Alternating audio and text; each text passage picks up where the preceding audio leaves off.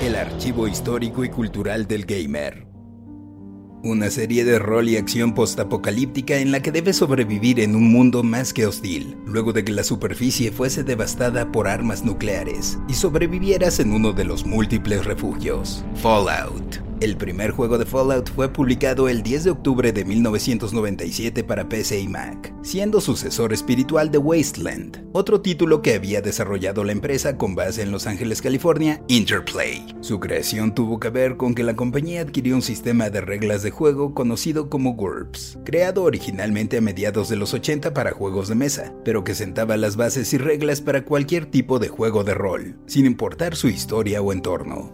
Nice. Al principio se pensaba hacer un juego cuyo eje principal fueran los viajes en el tiempo, involucrando extraterrestres y distintos periodos, desde la prehistoria hasta un futuro postnuclear. Pero viendo la complejidad que eso implicaba por la creación de arte, se decidió que ocurriera solamente en el futuro, siendo su título propuesto por Brian Fargo, fundador y jefe de Interplay. En 1994, el programador y productor Tim Kaine comenzó a trabajar en el título que se conoció también como Vault 13 o Bóveda 13, que es el refugio donde estaría el protagonista. Durante seis meses él hizo todo, incluyendo el motor de juego. Wow. Y ya después conformó un equipo de 30 personas, a pesar de que hubieron múltiples conatos de cancelación del desarrollo pues Interplay adquirió derechos de otras propiedades intelectuales para hacer juegos de rol, como Dungeons and Dragons, aunque a la mera hora les quitaron la licencia de GURPS, supuestamente por el nivel de violencia del título, así que se creó internamente un sistema propio llamado Special.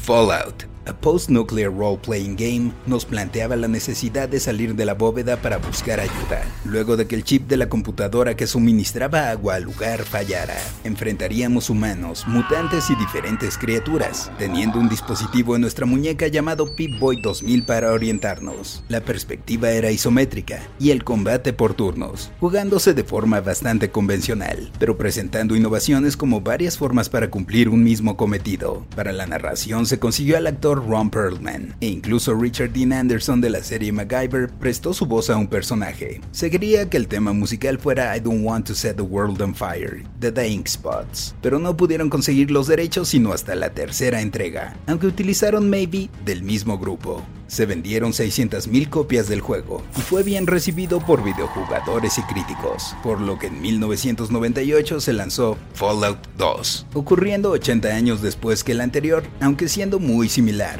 en el que como un descendiente del protagonista del primer Fallout, tenías que asegurar la supervivencia de tu pueblo, que atraviesa estragos por la escasez de alimentos, así que deberías conseguir una máquina para restaurar el entorno llamada GEC y enfrentar a un ruin nuevo gobierno conocido como el enclave. También sería un éxito en ventas, pero nada comparado con lo que estaba por venir, aunque deberíamos esperar 20 años. Interplay se fue a la bancarrota en 2006, pero antes vendió la propiedad intelectual de Fallout a Bethesda, estudio ampliamente reconocido por la serie de títulos de rol The Elder Scrolls.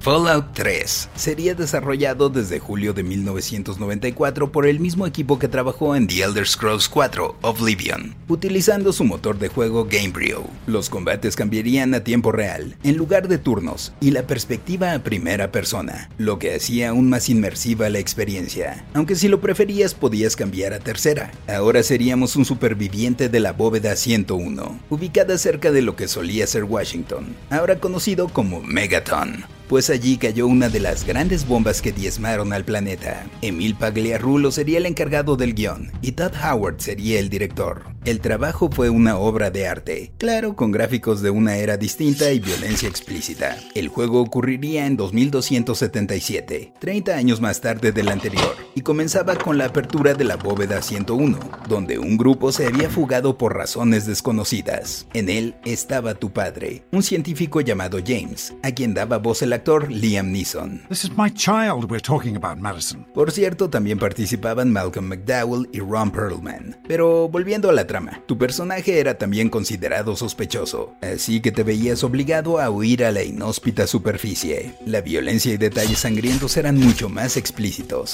siendo el daño a enemigos en distintas partes del cuerpo, con su propio medidor de daño cada una de ellas. Y claro, no podía faltar tu Pip-Boy, ahora en versión 3000, como tu brazalete asistente personal. Nuevamente enfrentarías a mutantes, criaturas y fuerzas del enclave, todo mientras buscas a tu padre. Y la razón por la que salió, que a final de cuentas tiene que ver con la supervivencia de los habitantes de la bóveda. El título se lanzó el 28 de octubre de 2008 para Xbox 360, PlayStation 3 y PC, logrando vender más de 12.4 millones de copias. Fue un trancazo, y luego vendría el título derivado Fallout New Vegas, que con el mismo estilo nos planteaba una historia en la que seríamos un mensajero, herido mortalmente al inicio del juego para arrebatarle un valioso envío, y que luego de recobrar conciencia en un pueblo de lo que había sido el estado de Nevada, debería buscar a su agresor. El juego fue desarrollado por Obsidian, pero usando muchos recursos de Fallout 3, así que hizo justicia a la serie. Sería en 2015 que tendríamos una secuela tal cual hecha por casi el mismo equipo del 3, Fallout 4, para Xbox One, PlayStation 4 y PC. Aquí seríamos el único superviviente de la bóveda 111, quien después de presenciar el asesinato de su pareja tendrá que aventurarse en el peligroso terreno de lo antes conocido como Boston y sus alrededores, en la búsqueda de su hijo Sean. Por primera vez en la serie, el personaje principal tendría actuación de voz completa, ya sea que eligiera ser hombre o mujer, con un complejo sistema de diálogos que de forma similar al anterior definiría las cosas rumbo al final. Los gráficos eran asombrosos, fotorrealistas, y tanto la inteligencia artificial como los sistemas de creación de objetos o crafting fueron mejorados tremendamente. Ahora también podías tener un acompañante para cumplir las misiones, por lo que se introdujo un sistema de afinidad entre personajes. La alta expectativa por el juego hizo que Bethesda ganara 750 millones de dólares en 24 horas vendiendo finalmente el título más de 13 millones y medio de unidades. En noviembre de 2018 se lanzó otro juego derivado, Fallout 76, para PlayStation 4, Xbox One y PC, y fue un desastre.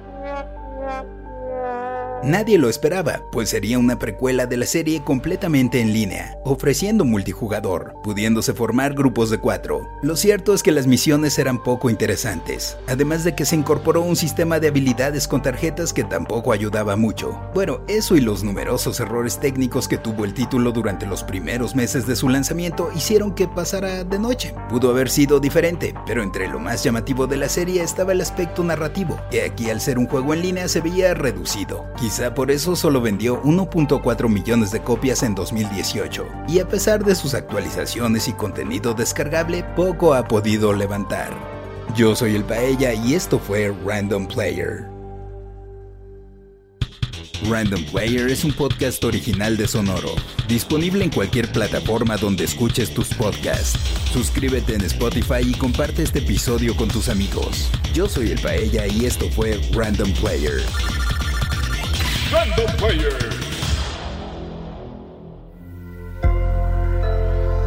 Sonoro.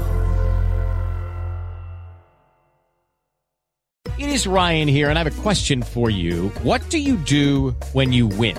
Like, are you a fist pumper? A woohooer, a hand clapper, a high fiver. I kind of like the high five, but if you want to hone in on those winning moves, check out Chumba Casino. At ChumbaCasino.com, choose from hundreds of social casino style games for your chance to redeem serious cash prizes. There are new game releases weekly, plus free daily bonuses. So don't wait. Start having the most fun ever at ChumbaCasino.com. No purchase necessary. VGW. Void were prohibited by law. See terms and conditions. 18 plus. If you own a vehicle with less than 200,000 miles and have an auto warranty about to expire or no warranty coverage at all, listen up. CarShield has a low-cost month-to-month vehicle protection plan that covers more parts than ever. Visit carshield.com/audio to find out how you could pay almost nothing for covered auto repairs. Drivers who activate this vehicle protection today will also receive free roadside assistance, free towing, and car rental options at no additional cost. Get your free quote today at carshield.com/audio. That's carshield.com/audio.